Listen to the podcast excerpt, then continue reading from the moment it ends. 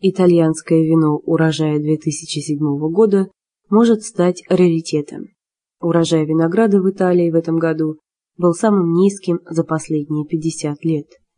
По прогнозам Ассоциации виноделов Италии, из винограда урожая 2007 года получится только 43 миллиона гектолитров вина.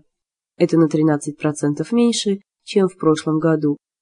Причина неурожая в этом году – рекордно теплая зима и жаркая весна. В результате на юге страны виноград созрел на несколько недель раньше срока.